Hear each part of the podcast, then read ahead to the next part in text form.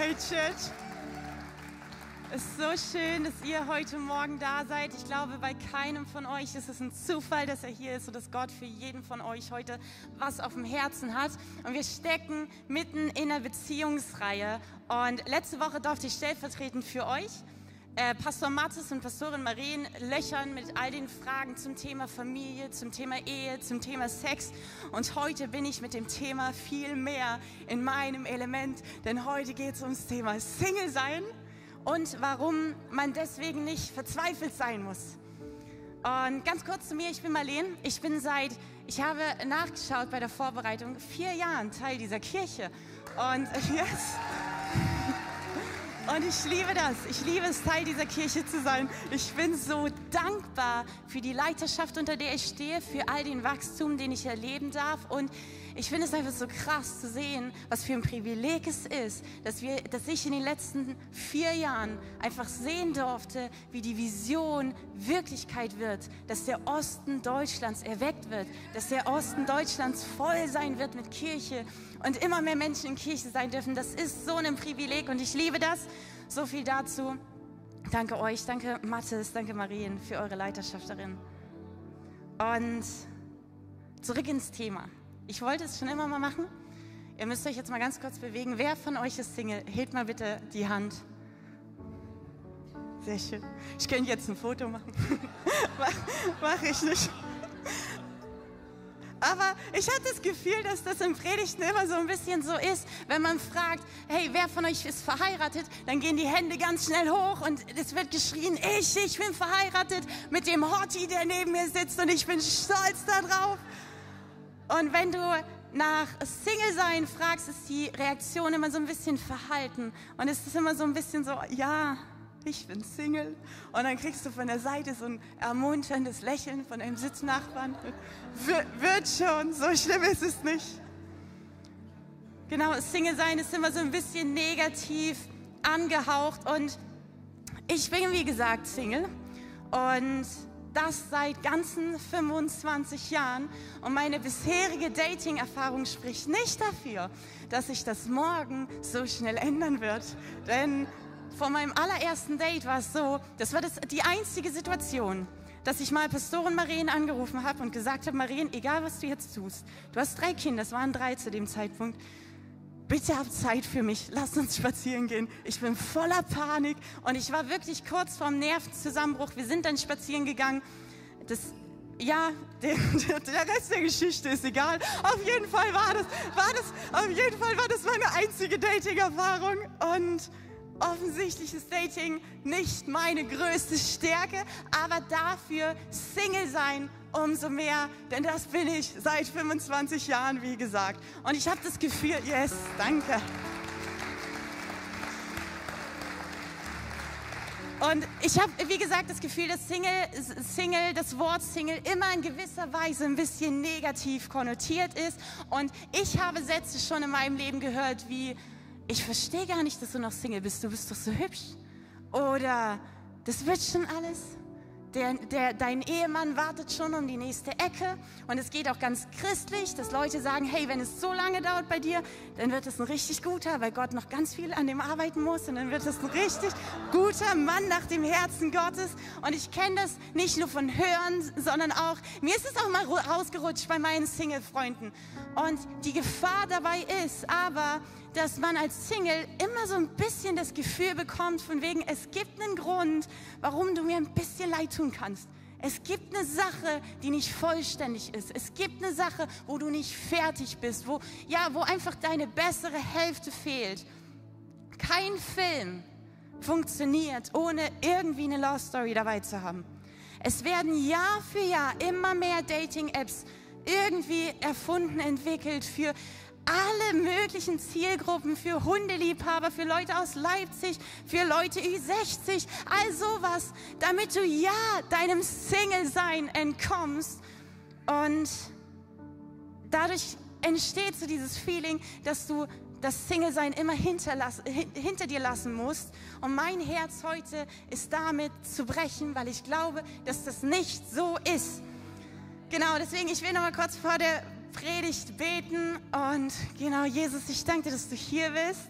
Ich danke dir, Gott, dass du heute reden willst, in die Herzen sprechen willst, Gott. Und Heiliger Geist, ich spreche jetzt aus, dass du jedes Herz aufmachst für das, was du zu sagen hast, Gott. Wir wollen deinen Namen groß machen und wir wollen dich bekannt machen in der Welt, Jesus. In deinem Namen, Jesus Christus. Amen. Amen. Danke, Ulrike. Je mehr ich mich auf die Predigt vorbereitet habe, desto mehr habe ich gemerkt oder habe ich mir gedacht, geil, es ist richtig, richtig, richtig gut, dass ich Single bin. Und habe das immer mehr gefeiert. Und deswegen will ich euch durch diese Predigt ermutigen, wenn du Single bist, alle, die sich gemeldet haben, wenn du Single bist, will ich dich ermutigen in deinem Single-Sein und dich empowern in dieser, in dieser Situation. Und das bedeutet aber nicht, dass diese Predigt nichts für dich ist, wenn du verheiratet bist oder in Beziehung bist oder gerade verliebt bist. Das ist kein Problem, denn mir ist aufgefallen, Ehe ist ein Thema, das betrifft irgendwann im Leben nicht alle. Manche Menschen werden ihr Leben lang nicht verheiratet sein. Kinder und Kinder kriegen, Kinder erziehen ist ein Thema, was nicht jeder direkt persönlich in seinem Leben erlebt. Scheidung ist Gott sei Dank ein Thema, was nicht jeder in seinem Leben irgendwann mal erlebt. Aber als Single kommst du auf die Welt. Wohl oder übel, jeder von euch ist in, durch die Season von Single sein gegangen. War Single, ist Single oder wird leider auch wieder Single sein. Das ist ein Fakt und deswegen sollte das für euch alle irgendwie relevant sein. Aber es geht auch noch weiter. Vielleicht bist du gerade hier und bist verheiratet oder in einer Beziehung und es kriselt gerade mega. Du bist mega frustriert, weil der andere Dinge tut, die dich ärgern. Und dann will ich dir sagen, manche Probleme deiner Ehe, manche Krisenpunkte deiner Ehe, deiner Beziehung sind Krisen, die aus deinem oder aus eurem Single-Sein stammen. Dinge, die eigentlich vor eurer Ehe hätten geklärt sein müssen. Identitätskrisen, Zweifel, Sorgen, die nur dich und Gott was angehen und wo dein Partner, ob vorhanden oder nicht vorhanden, erstmal gar nicht so viel zu sagen hat. Und deswegen ist diese Predigt genauso auch für dich ganz wichtig, aber Ganz wichtig, ich habe mir, das ist der einzige Punkt, den ich mir rot markiert habe. Nur weil du vielleicht gerade Krise in deiner Ehe oder deiner Beziehung hast und das eventuell ein Single sein Problem sein könnte, was heute angesprochen wird, heißt es nicht, dass Single Probleme nur als Single gelöst werden können. Wir haben in den letzten Wochen echt erlebt, wie Jesus Wunder in Ehe tut, Beziehung wiederherstellen kann. Deswegen nicht jedes Problem kann nur als Single wieder gelöst werden. Das ist ganz wichtig, dass du das weißt. Und mein Plan heute ist, ist mit drei Lügen zu brechen über das Thema Single sein, die mich in meinem Leben immer mal wieder getroffen haben. Und ich will, ich hoffe einfach, dass dieses Entlarven dieser Lügen euch weiterhelfen kann. Und diese drei Lügen sind, Ehe ist das Ziel und Single sein die Bürde. Zweitens, okay sein mit meinem Single-Dasein bedeutet, dass ich keine Sehnsucht nach Partnerschaft habe. Und die dritte Lüge ist, dass Einsamkeit grundsätzlich böse ist und wir Einsamkeit grundsätzlich entfliehen müssen. Fangen wir mit der ersten Lüge an. Wenn das die Lüge ist, Ehe ist das Ziel und Single sein die Bürde, ist die Wahrheit natürlich, dass Ehe nicht immer das Ziel ist und Single sein nicht immer eine Bürde ist. Und ich habe das schon beschrieben. Manchmal hat, das, hat man das Gefühl, dass Ehe der Place to be ist, dass Ehe der Ort ist, wo wir alle hinwollen. Wenn ich verheiratet bin, dann weiß ich, was Gott mit mir vorhat. Wenn ich verheiratet bin, fühle ich mich geliebt. Wenn ich verheiratet bin, fühle ich mich schön. Wenn ich verheiratet bin, wird Gott mir und meinem Ehemann zeigen, wo er mich haben will und was unsere Aufgabe in dieser Welt ist. Wir werden die Welt verändern. Und solange das noch nicht so ist, muss ich halt durchs Training durch, werde ich halt geprüft. Und es ist irgendwie anstrengend. Und um diese Lüge zu brechen, starte ich mit der klassischsten Bibelstelle zum Thema Single sein aus der Bibel, von dem berühmtesten Single der Bibel nach Jesus. Und das ist Paulus, der schreibt im 1. Korinther 7, Vers 7, ich wünschte, alle Menschen wären unverheiratet wie ich. Doch jeder hat seine eigene Gnadengabe von Gott, der eine so, der andere so. Paulus sagt nicht nur, ich wünschte, jeder würde Single bleiben sondern Paulus sagt, dass Single sein eine Gnadengabe ist. Single sein ist ein Geschenk. Single sein ist eine Sache, auf die du stolz sein kannst. Single, ist Single sein ist eine Sache, wo man ja befähigt ist, wo ich sagen kann, hey, ich bin Single. Paulus sieht sein Single-Sein nicht als Bürde, sondern als Gabe. Und er schreibt, Leute, wenn es notwendig ist, wenn es wirklich notwendig ist, dann heiratet. Aber ansonsten seid wie ich. Paulus ist immer sehr demütig. Er schreibt, seid wie ich, denn das ist besser. Und wir als Kirche, wir haben uns bewusst entschieden, in dieser Predigtreihe ganz bewusst nicht zu werten zwischen den unterschiedlichen Statusen, Stati, Status von Familienstand, ob verheiratet, ob, ob ähm, Single, ob in Beziehung. Wir wollen da keine Wertung aufmachen. Das war die Entscheidung, die wir getroffen haben als C3 Home. Aber Paulus hat diese Entscheidung nicht getroffen. Paulus hat gesagt, Single sein ist das Beste. Und das ohne Zurückhaltung. Und wir lieben es, eine Beziehungsreihe zu machen. Unser Ziel ist es, dass wir alle Beziehungen in unserem Leben leben, die dich erbauen, die dein Gegenüber erbauen und die Gott die Ehre geben. Aber manchmal ist es so wichtig, auch durch eine Beziehungsreihe daran erinnert zu werden, dass deine irdische Beziehung, die Beziehung, die du hier auf dieser Welt zu anderen Menschen hast, nicht das Allerwichtigste ist. Und äh, letztens habe ich ein Bild gesehen, was mir so sehr nochmal die Augen dafür geöffnet hat. Und das ist, wenn man sich die Bibel anschaut, ist es ein dickes Buch. Und jetzt mal ganz kurz, äh, werft da einfach rein, wenn ihr schätzen müsstet, die Stellen zum Thema Ehe, zum Thema Sex, zum Thema Zweisamkeit, wie viel würden diese Stellen an Seitenanzahl insgesamt ausmachen in der Bibel? Werft kurz eine Zahl rein. 500. 500 ist 470, finde ich besser, die Zahl. 500 ist toll. Ich, ich habe gesagt 100 in der Vorbereitung. Und 100 ist schon viel. 100, 100 Seiten nur über Ehe, Sex und Single sein. Da weiß ich nicht, welche äh, Sex und Beziehung, weiß ich nicht, welche Bibel du liest. Ich glaube aber, so viel ist es fast gar nicht. Und wenn du dir das jetzt anschaust, ich habe diese Bibel, ich glaube, die hat 1700 Seiten insgesamt. Wenn du dir das anschaust im Verhältnis, bin ich hier bei Seite 120. Das ist der Teil hier. Und wenn, uns, wenn wir uns jetzt mal den Rest anschauen, wird uns bewusst, Ehe ist nicht das Wichtigste.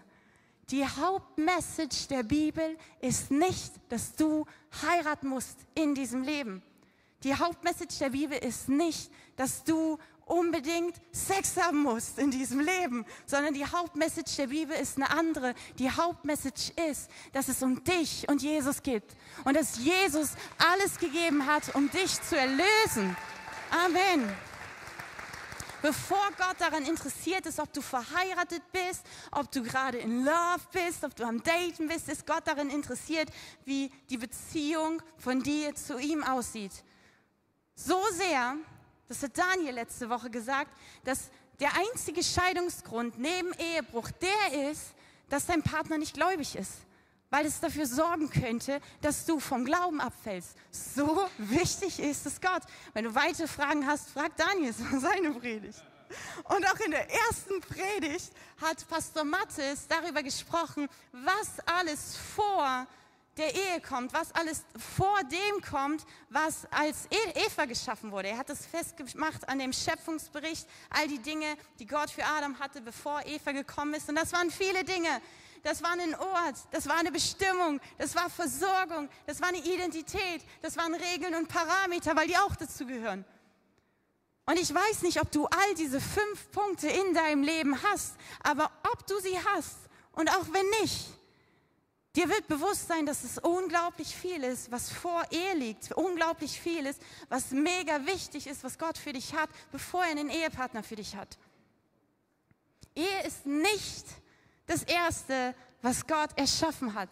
Gott hat zuerst das Individuum geschaffen. Gott hat zuerst die Zweisamkeit mit Adam gehabt.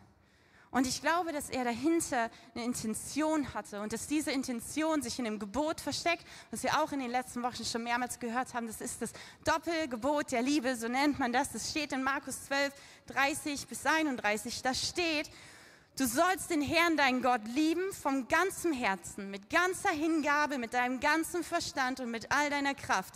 An zweiter Stelle steht das Gebot, liebe deinen Mitmenschen wie dich selbst. Kein Gebot ist wichtiger als diese beiden. Und auch hier ist eine Reihenfolge deutlich. Liebe Gott steht als erstes. Liebe dich selbst steht als zweites. Dabei geht es nicht um eine toxische Liebe mit einem Mindset von ich bin der Geilste und bei mir ist alles supi, sondern es geht darum, dass du deine Identität kennst, die Gott dir gegeben hat. Und der dritte Punkt ist Liebe andere. Aber Liebe Gott ist der erste Punkt, ist das erste Gebot. Jesus selbst sagt, es gibt nichts Wichtigeres in deinem Leben, als dass du Gott liebst.